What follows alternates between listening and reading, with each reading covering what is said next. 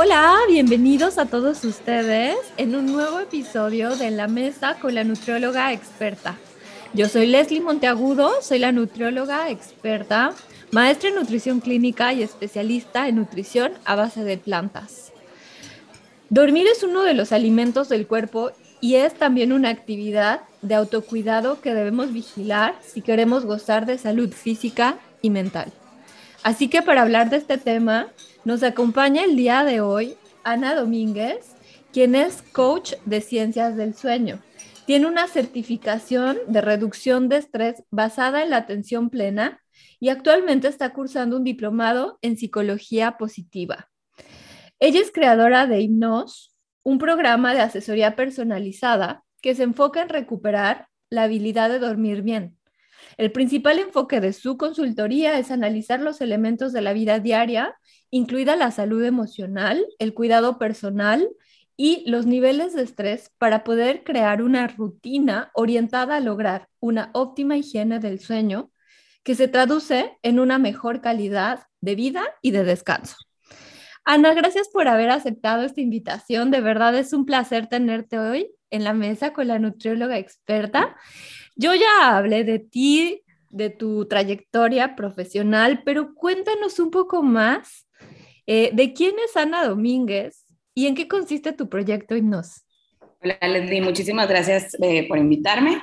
Este, bueno, la verdad es que Hipnos empezó de una necesidad propia. Eh, yo siempre he tenido, bueno, y había tenido la, la ventaja de dormir muy bien, este, y fue a raíz de la pandemia que entre el pues problemas de estrés, problemas en el trabajo, eh, empecé a dormir muy mal, ¿no? Entonces, em, mi esposo toma melatonina eh, recetada por doctor y entonces yo cuando les platicaba a mis amigas de que, ay, es que me siento mal, no, no estoy durmiendo nada bien, me levanto, digo, me imagino como a lo mejor muchos en la pandemia a las 3 de la mañana y en ese que te levantas te invaden mil pensamientos este, de estrés y de qué va a pasar y, y no sé, muchos supuestos, sobre todo, eh, y ya no me podía dormir. O no me podía dormir desde un principio por estar estresada. Entonces, todos me decían, no, pues toma melatonina, toma melatonina. Entonces, pues empecé a tomar de la melatonina de mi esposo, se me hizo muy fácil. Y sí dormía, pero luego hubo un punto en el que yo dije, pero, pero yo, ¿por qué estoy tomando melatonina si yo, previo a esto, siempre había dormido muy bien? Entonces, fue cuando me puse a analizar en realidad qué era lo que estaba pasando con mi sueño, que no me dejaba dormir y por qué antes sí podía dormir. Eh, y así fue como llegué eh, pues a, estudiar eh, el certificado de las ciencias del sueño, este, a tomar también la certificación de mindfulness para poder, que es la atención plena, para poder ayudar a controlar el estrés, porque de verdad que a veces yo sentía que se, que se me salía de las manos, ¿no? Entonces, fue a raíz de eso que yo empecé y cuando empecé a platicar con más personas de, de por qué ellos creían que no dormían bien o, llegaba este, a una reunión y yo preguntaba, ¿y cómo duermen? ¿Y duermen bien? Este, y muchas personas me decían, eh, no, yo tomo melatonina, no, hombre, yo duermo súper mal, no, hombre, yo me levanto este, a medianoche. Y fue cuando me di cuenta que era un, de verdad como algo más eh, algo que, mucha gente padece, pero en realidad no son cosas que, que platicas, es algo que aceptas y dices, no, pues la verdad es que ya no duermo bien. Y entonces, pues ya. Y, y, no, o sea, yo, bueno, yo creo que no debe de ser así, ¿no? Este, para mí sí era muy importante entender por qué no estaba durmiendo bien y luego ya posteriormente saber por qué los demás no estaban durmiendo bien también para poder, este, para poder seguir estudiándolo y ver la manera de, de ayudar. Em, y así fue como empezó, así fue como empecé Hipnos. Em, y bueno, a, la par de, que me di cuenta que muchas personas, incluyéndome a mí, no tenemos esa correcta higiene del sueño, también el estrés es una gran parte de por qué no dormimos bien. Es correcto, es correcto. Estaba revisando estadísticas de la Organización Mundial de la Salud Em, y bueno, estas estadísticas son de, del año pasado, no son de este año, y mencionan que el 40% de la población del mundo duerme mal. Sí. Entonces, esto pues es grave porque como bien lo dices, muchas personas padecemos incluyéndome en el barco, de problemas para dormir, conciliar el sueño. Y, a bueno, creo que esto es muy importante porque reduce tu calidad de vida. Sí, y aparte de reducir tu calidad de vida, reduce eh, el tiempo de vida que tienes. Este, no solo reduce la calidad de vida, está comprobado ya científicamente que dormir mal, eh, digo, reduce los años de vida que tienes. Mm. Entonces, eh, porque dormir se ha empezado a ligar a muchas enfermedades cardiovasculares, se ha ligado, por ejemplo, al Alzheimer, este, a tener diabetes, a la gente que sufre de, depresión, de ansiedad. Entonces, em, dormir mal, aparte de reducir tu calidad de vida, puede reducir los años de vida que tienes. Qué interesante eh, que comentas esto. Eh, creo que también me gustaría que nos contaras, ahorita que estamos hablando de la reducción en los años de vida, ¿qué otras consecuencias puede traer el no dormir adecuadamente? Bueno, para hablar de, consecuencias, yo lo dividiría en dos partes, en la física y la mental. Cuando nos dormimos, eh, hay un reset mental que, tenemos en las que todas las toxinas que vamos acumulando durante el día eh, se eliminan, ¿no? Dentro de las diferentes fases de sueño que tenemos, eh, se, se, eliminan estas toxinas, se restablecen los niveles, por ejemplo, también de cortisol, el cortisol, que es la hormona del estrés. Entonces, al no reducir el cortisol, tú te mantienes siempre en un estado de ansiedad, eh, de prisa. También cuando no duermes bien, no se consolidan tus memorias porque tus habilidades cognitivas bajan. Entonces, eh, no hay manera de que puedas eh, consolidar las memorias que tuviste en ese día o todo el aprendizaje que tuviste en ese día. Cuando duermes es cuando se consolidan esas memorias y pasan a estar de un corto plazo a un largo plazo. Como tus habilidades cognitivas bajan al día siguiente y cuando no duermes bien, al día siguiente también es muy difícil poner atención, es difícil este, también retener la atención, poder concentrarte, eso hace que te pongas de mal humor, eh, como que son una serie de cosas que te van pasando eh, al no dormir bien, eh, que, se ven, que, se ven impactadas tanto al, día, tanto al día siguiente cuando no duermes bien, después de una noche de no dormir bien, como a la larga, ¿no? Cuando duermes, eh, se liberan hormonas restaurativas que, por ejemplo, después de hacer ejercicio, pueden eh, restablecer tus, tus, músculos, se liberan hormonas de crecimiento, eh, que cuando no duermes bien, pues estas hormonas se ven afectadas en su liberación. También hay una disrupción en los niveles de insulina, lo que provoca una disrupción en la glucosa. Entonces, por ejemplo, en gente que no es diabética, a la semana de no dormir bien, empiezas a tener niveles de, glucosa de un prediabético.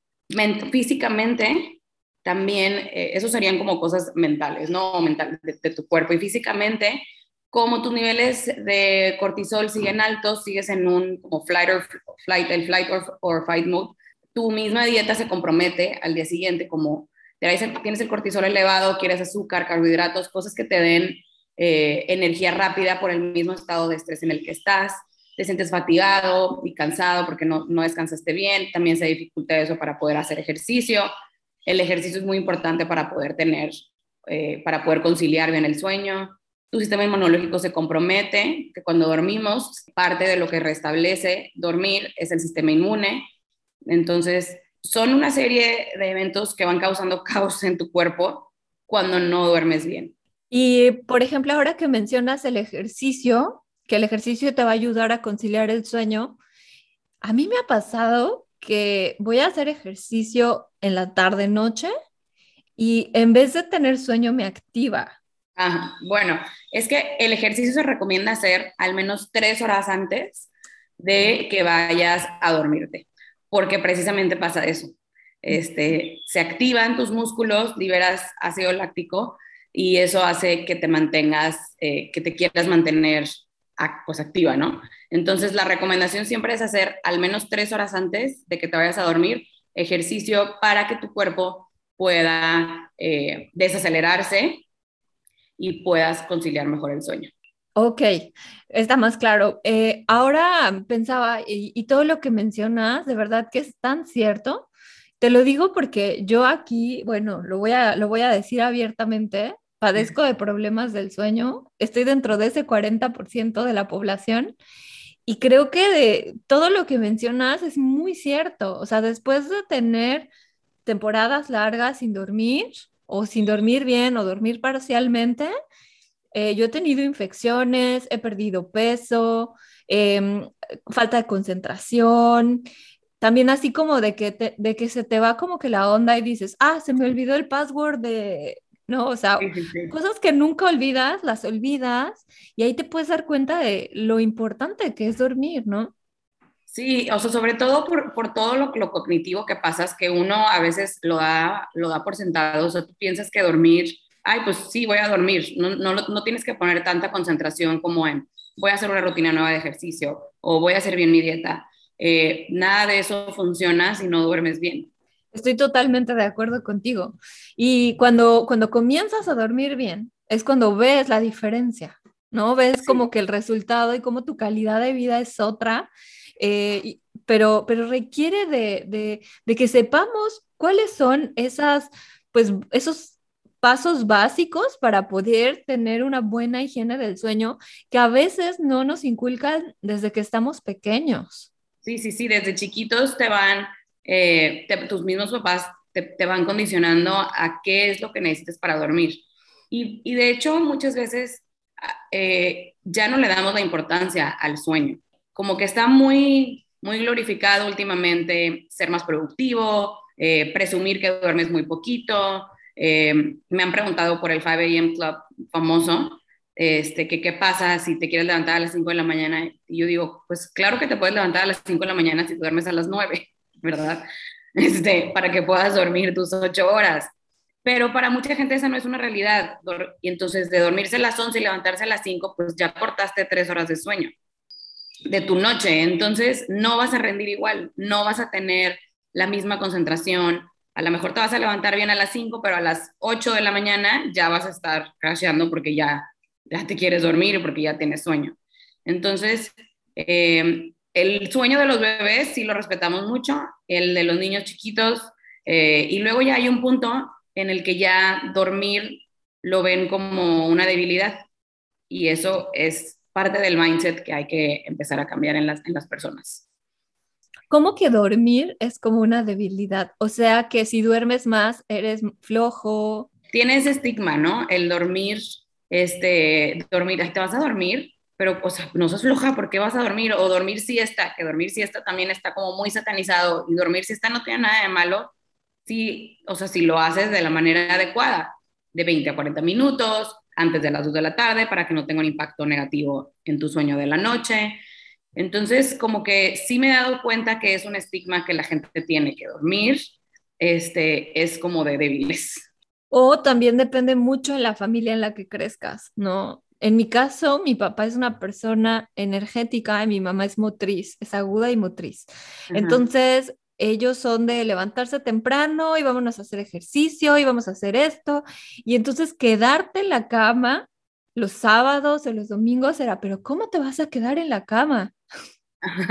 Pero es que es muy tarde y entonces empiezas a absorber eso, ¿no? Ahora me puedo quedar en la cama, no debo dormir tanto porque, o sea, hasta es malo dormir cuando es todo lo contrario, ¿no? Sí, y bueno, la verdad es que a lo mejor hay gente, ya hemos escuchado que hay gente que es morning person y como night owl, ¿no? O sea, la, la gente que se puede levantar temprano y la gente que funciona mejor de noche.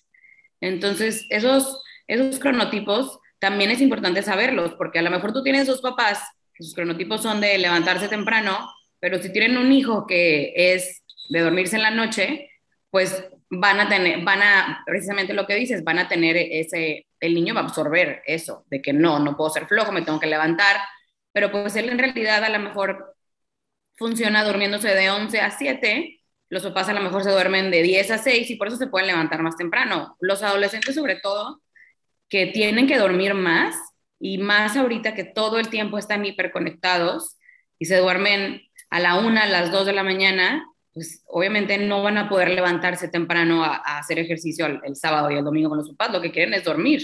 Claro, porque ellos ya se dieron su buena desvelada, porque funcionan mejor en las noches. Y sí, y sí esto es súper cierto.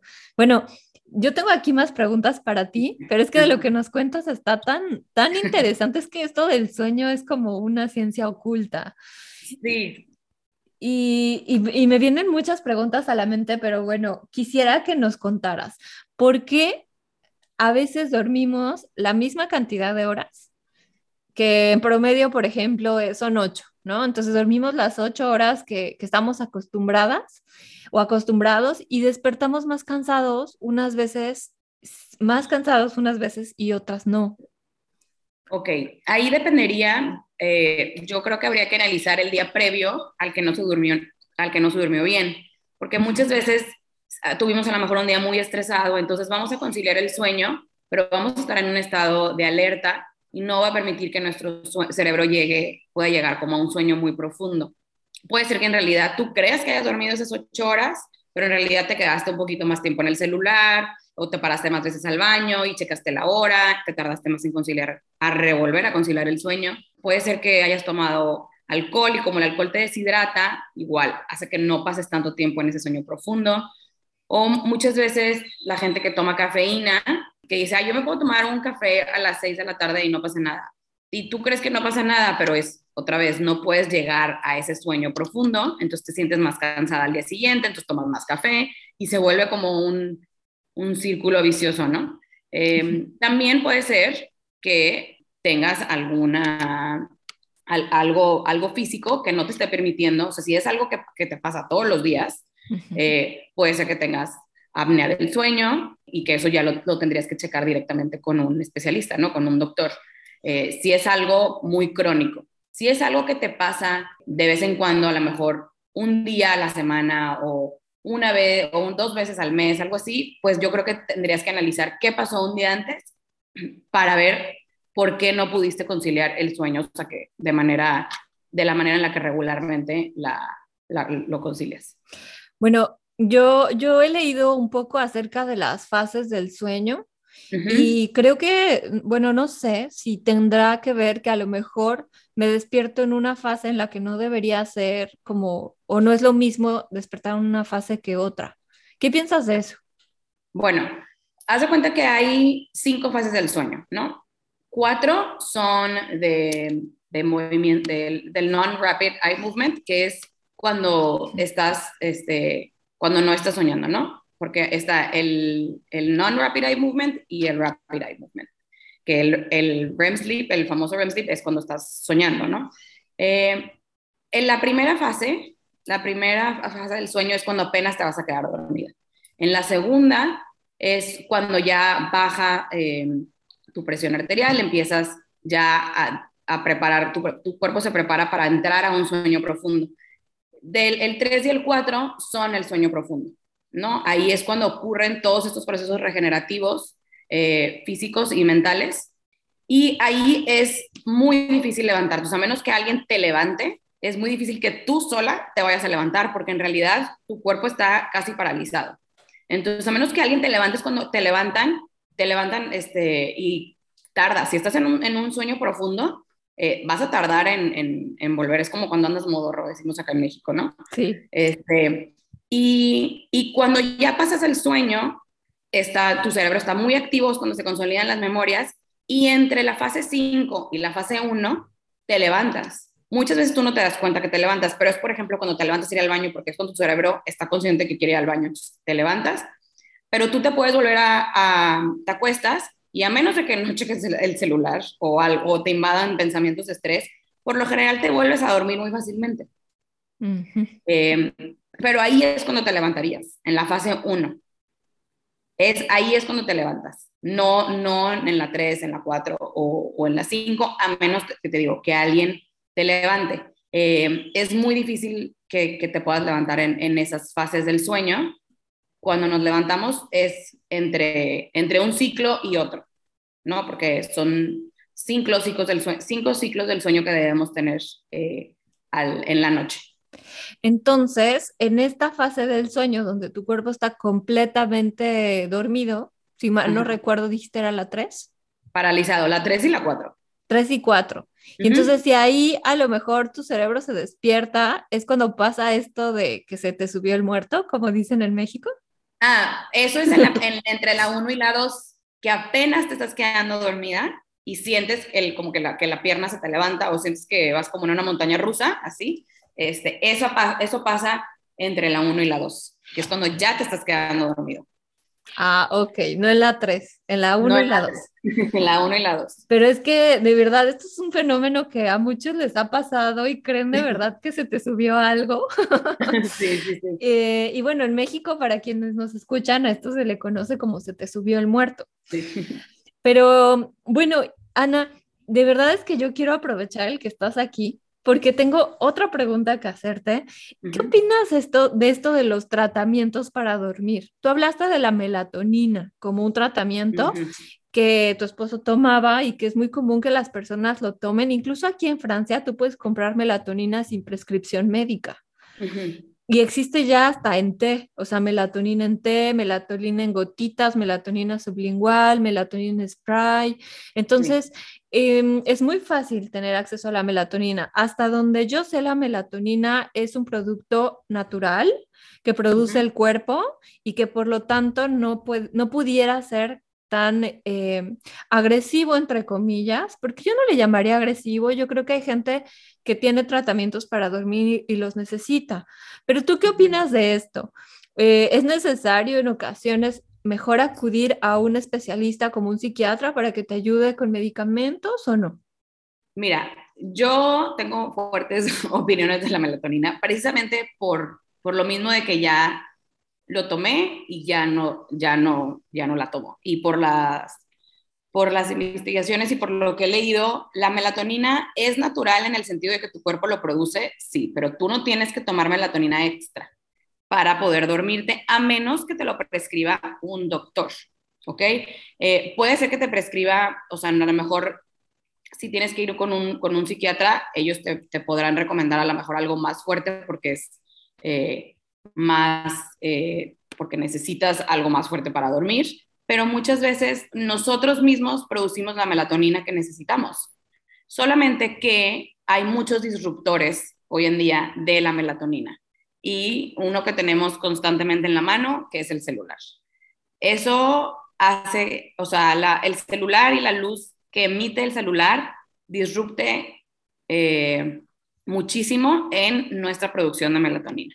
Entonces, el, problema que yo le veo a la melatonina es que es como una salida rápida a, el, estoy todo el día deprisa, estoy todo el día estresada con el trabajo o con la escuela, todo el día estoy conectada, estoy viendo las noticias, me bombardean, eh, estoy bombardeada de información, estoy viendo TikTok, estoy viendo Instagram, y te duermes viendo y te quedas dormido porque yo tengo gente que me dice, es que yo me quedo dormida con el celular en la mano, porque tomo melatonina y me quedo dormida con el celular en la mano. O sea, si no tuvieras el celular, si pudieras dejar el celular una hora antes de dormirte para empezar a, en realidad, a, a, relajarte, a que tu cuerpo, a que tu cerebro diga, ok, ya es de noche, ya voy, tengo que empezar una producción de melatonina, la gente no necesitaría melatonina para dormir.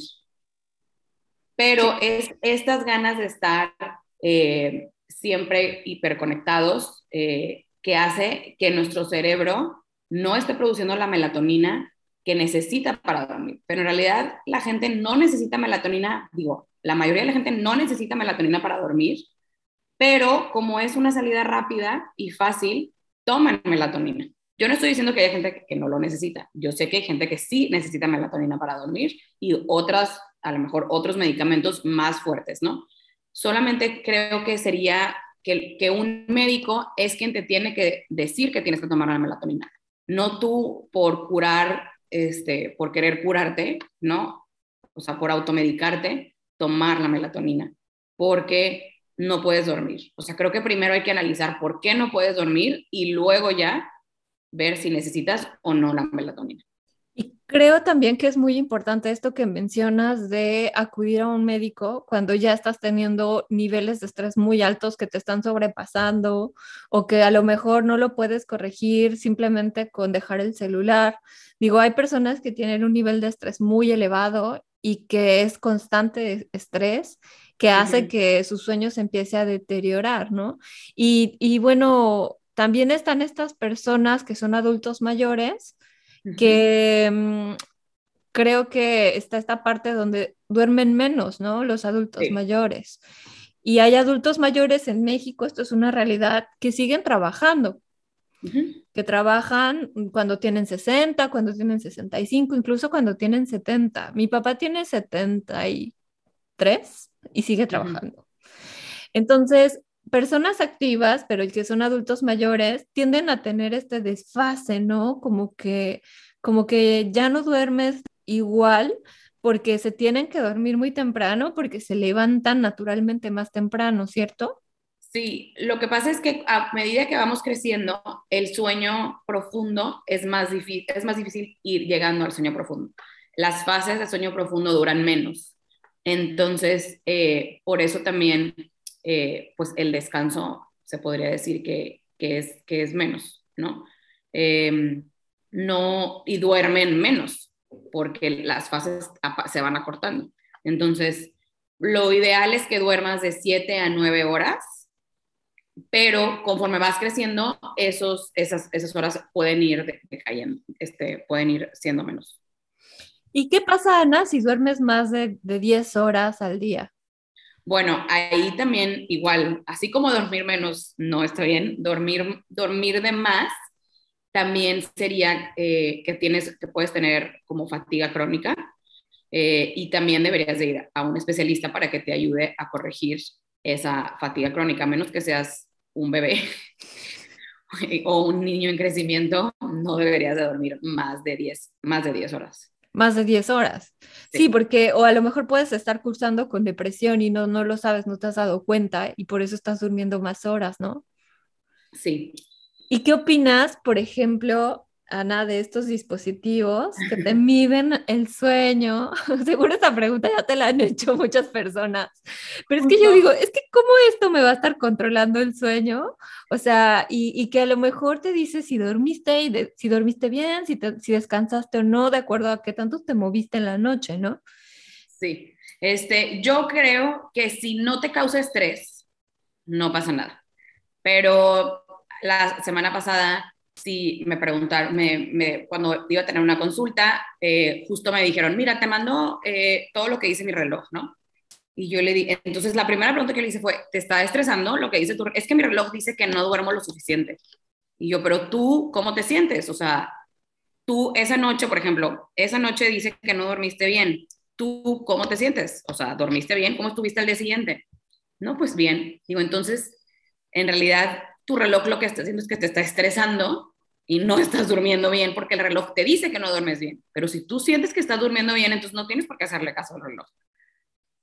Entonces, yo, donde, donde si, si para ti es como una estadística más que no te causa estrés, pues adelante. Pero no, no, los relojes no son, también hay aplicaciones celular, entonces tienes que dormir con el celular abajo de la almohada este, para ver cómo, te, cómo este, mide tu respiración, si te mueves, y no te mueves. Entonces, si no te causa estrés, pues adelante. Pero si en realidad todas las mañanas te levantas y quieres ver cómo dormiste y cómo, pues eso no debería ser indicador si dormiste bien o no, sino cómo te sientes tú a lo largo del día.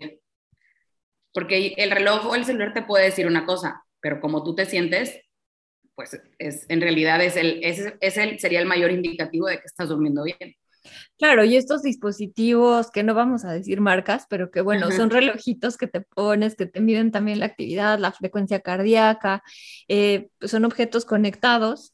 Al final, bueno, estiman, ¿no? Ciertos, o sea, ciertas actividades como el si gastaste o no calorías, si dormiste o no dormiste bien, pero lo estiman de una manera pues calculada o con fórmulas aritméticas de acuerdo a movimientos, etcétera. O sea, yo me he dado cuenta que hasta para ir a nadar, cuando voy a nadar, sobreestima. No, no, lo mide bien, sobreestima lo que nado y digo, wow, yo hice esto, no, pero yo ya conté el número de vueltas, no hice estos metros. y hay gente que se lo cree. Sí, o por ejemplo, cuando no das brazadas, no te cuenta la brazada. A mí me pasa que me contaba menos. ¿Ah, sí? Si usas, la tabla, como no estás braceando, ah. pues no se da cuenta que estás haciendo el ejercicio. A lo ah. mejor te lo mide en calorías, pero no en vueltas. Sí, y son motivacionales, o sea, en algún punto te van a estar motivando y, te mandan estrellitas y te mandan banditas y ya tienes tal medalla, pero en realidad no es tan, tan confiable. Sí, exactamente. Por eso yo digo, o sea, el, la mejor el mejor indicador de que estás durmiendo bien debes de ser tú mismo, no un reloj. Ok, hay que hacerle caso al cuerpo entonces. Sí, definitivamente. Ana, y bueno, em, ¿cuáles serían tres recomendaciones que no le darías a las personas para dormir? ¿Qué es lo que no debemos hacer antes de ir a dormir? Bueno, este, ¿qué es lo que no deben de hacer? No deben de dormirse con el celular en la mano, sería la número uno. No deben dormirse un día a las 11 y otro día a las 2 de la mañana.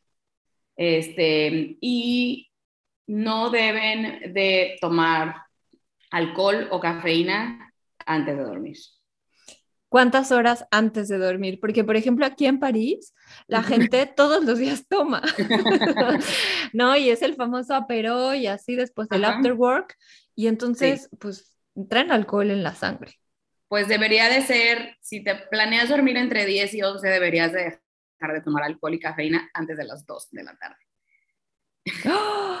Una opinión muy eh, no popular, pero eh, en, realidad es que, como te digo, es, es, un, es un ciclo vicioso. No, yo no tomo café, no porque no, a lo mejor no lo, no lo ocupe, pero porque no, no me gusta tomar café, no me gusta cómo me hace sentir la cafeína, no estoy acostumbrada. Entonces, si yo no duermo bien, ya, o sea, todo el día, al día siguiente me estuve quedando dormida. Este, pero es eso, es un ciclo, o sea, tú crees que duermes bien, pero en realidad si intentas una semana no tomar café, no tomar eh, alcohol después de las dos, vas a ver cómo va a cambiar tu manera, o sea, tu relación con el sueño. En verdad es, es como un experimento para mucha gente, o sea, cuando le digo, no puedes tomar café, pero ¿cómo? Pero, ¿qué voy a hacer? O sea, ¿cómo? ¿Cómo que no puedo tomar café? Y obviamente es algo a lo que te tienes que ir acostumbrando, eh, y lo primero que yo les digo, cuando alguien me dice este, que si le puedo dar una asesoría es, ¿estás dispuesta a no tomar café después de las dos? A no usar tu celular una hora antes de dormirte? Porque en realidad si no estás dispuesta a hacer esos cambios, pues es, es vas, vas, a batallar, o sea, vas a seguir con eso. Pero es importante tener en mente que es un ciclo con el que hay que romper. Sí, perdón, no, y hasta que no lo vives, no te das cuenta del impacto que está teniendo en ti. Claro, porque al final lo que tú estás haciendo es modificando un hábito que traes desde hace mucho tiempo. Entonces, si tú no estás dispuesta a hacer esa modificación y estar constantemente tratando de eh, moldear tu vida de otra manera, pues sí, como bien lo mencionas. Yo también creo, y estoy muy de acuerdo contigo, bueno, en la parte de nutrición, yo les pregunto a mis pacientes, ¿qué estás dispuesta a hacer o cambiar? Y entonces me dicen, ah, dejar de tomar refresco. Ah, entonces veo dónde están comprometidos y dónde no van a estar comprometidos. Y creo que esta parte es muy importante porque al final, si tú quieres ver resultados, pues tienes también que poner de tu parte, ¿no? Sí, pues tienes, tienes que modificar lo que estás haciendo, porque evidentemente eso es algo que está afectando eh, tu, tu, tu vida cotidiana. Entonces, sí, para mí sí es, sí es importante saber en realidad ese nivel como de, de, compromiso, de, en realidad, porque es, es, de verdad un, y digo, si algo se pueden llevar de esta plática, para mí sería, sería eso. O sea, intenten dejar el celular una media hora antes, vayan a lo mejor haciendo incrementos de 15 minutos antes, media hora antes, porque en realidad eh, es la pantalla, pero es también esa este, estar viendo las noticias. Yo antes me dormía y lo último que veía eran las noticias. Entonces, como, como ¿por qué? O sea, ¿qué me está dejando de bueno leer las noticias antes de dormirme? No hay absolutamente nada que yo pueda hacer en ese momento para cambiar las cosas. Como que hay que ver también qué es lo que, es lo que te da el celular antes de dormir. ¿no? O estás viendo Instagram y estás viendo que no sé quién está de viaje o que, este, o que están haciendo cosas, entonces te da FOMO y yo, yo también quiero. Entonces, como que si en realidad son cosas negativas las que te está dando el celular, aparte de luz blanca, pues que sí consideren este, que, que dejarlo un tiempo, o sea, dejarlo media hora antes, una hora antes de dormir. ¿Y si son buenas cosas las que te deja antes de dormir? Bueno, si es una meditación, yo lo que les recomendaría, porque yo muchas veces escucho meditaciones de mi celular, entonces yo me programo a que ya la tengo lista para ya nada más ponerle play y ya, o sea, y no estar viendo mi celular. Ok, o sea, lo ves como, el, como la herramienta que te va a ayudar a relajarte. Exactamente. Ok. Y ahorita que mencionabas lo de la luz blanca, hay mucha gente que dice, pero bueno, es luz blanca, eso no interfiere en mi sueño y bla, bla, bla. Yo creo que al final, o sea, es luz y la luz va a mantener activo el cerebro. Claro, lo que pasa es que una de las recomendaciones para de, la, de la higiene del sueño es que recibas la luz de la mañana cuando te levantas, ¿no? Al menos una hora de levantarte, unas dos horas, que puedas salir y tomar luz, porque la luz de la mañana es luz blanca. Entonces eso le indica a tu cerebro, a, nuestro ritmo circadiano, que es como nuestro reloj interno, eh, que ya es de día y que ya va a empezar el día, porque, porque en la mañana hay luz blanca. Y en la, conforme va transcurriendo el día, cuando ya va a atardecer, la luz es amarilla.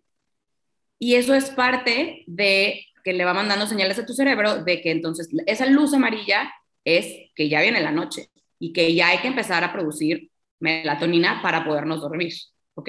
Entonces, no sé si tú en, tu celular, yo en mi celular tengo la opción como de, el modo noche que me da luz amarilla y es por eso, porque es para, este, como pretender querer engañar a tu cerebro de, que esa luz amarilla en realidad no te está haciendo daño.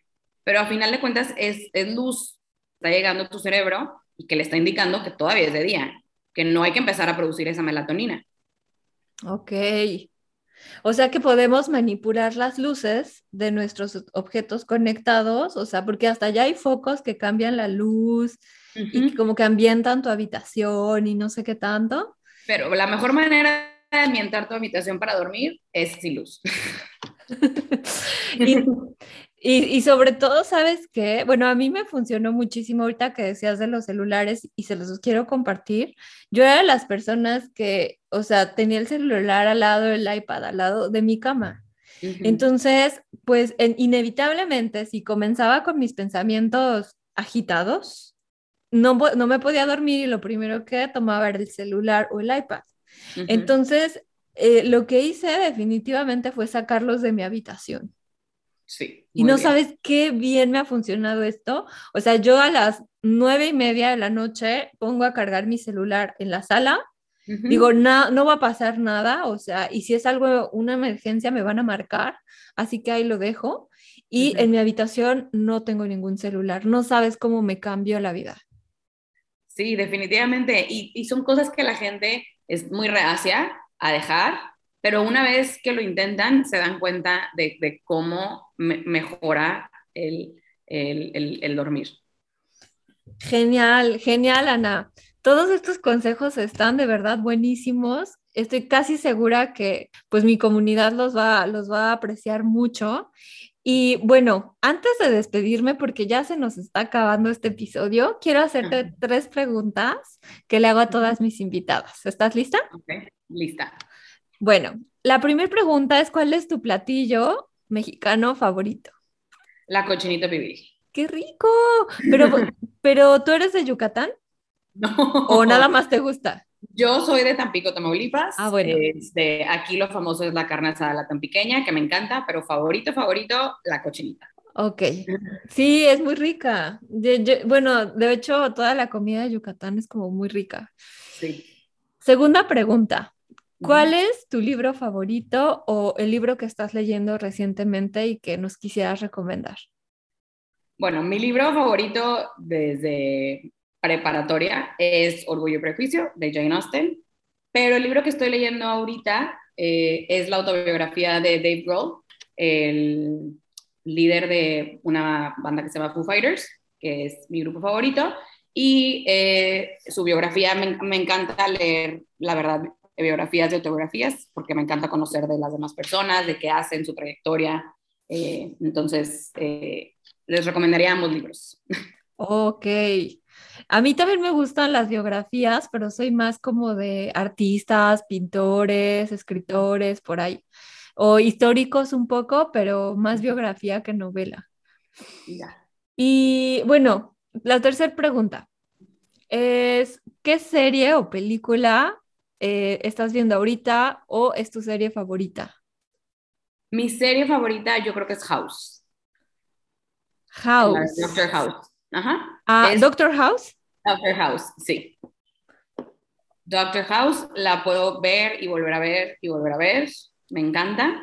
Este, esa sería mi serie favorita. Ahorita no estoy viendo ninguna serie. Muy buena opción, a mí también me gustaba. Bueno, Ana, pues algo que me encantaría es que por favor nos compartas eh, cuáles son tus datos de contacto. Si alguien de las personas que nos escuchan quisiera tener una asesoría uno a uno contigo para que los ayudes, para que los orientes y les des todas estas herramientas para dormir mejor, eh, ¿cómo podrían hacerlo? ¿Podrías dejarnos tus datos, por favor? Sí, claro que sí. Este, me pueden contactar por Instagram, hipnosmx, hipnos y latina y z, eh, o mandar un mail igual a ana.hipnos.mx. De acuerdo. De todos modos, voy a dejar todos estos datos en la descripción de este episodio, por si a lo mejor no captaron una letra o algo así, lo pueden revisar. Y bueno, Ana, nuevamente muchísimas gracias por haber aceptado esta invitación, pero sobre todo por el valioso conocimiento que nos estás dejando para este episodio de la tercera temporada. Eh, muchas personas lo van, a, lo van a apreciar muchísimo porque estamos viendo que esto del sueño es algo, estos problemas del sueño son algo muy común. Y bueno, eh, eso es todo. Recuerda que si este episodio hace clic contigo, compártelo con alguien más, deja tu reseña en iTunes, así me vas a ayudar a que mejore este podcast. Y eso es todo, hemos llegado al final, así que nos vemos y hasta la próxima.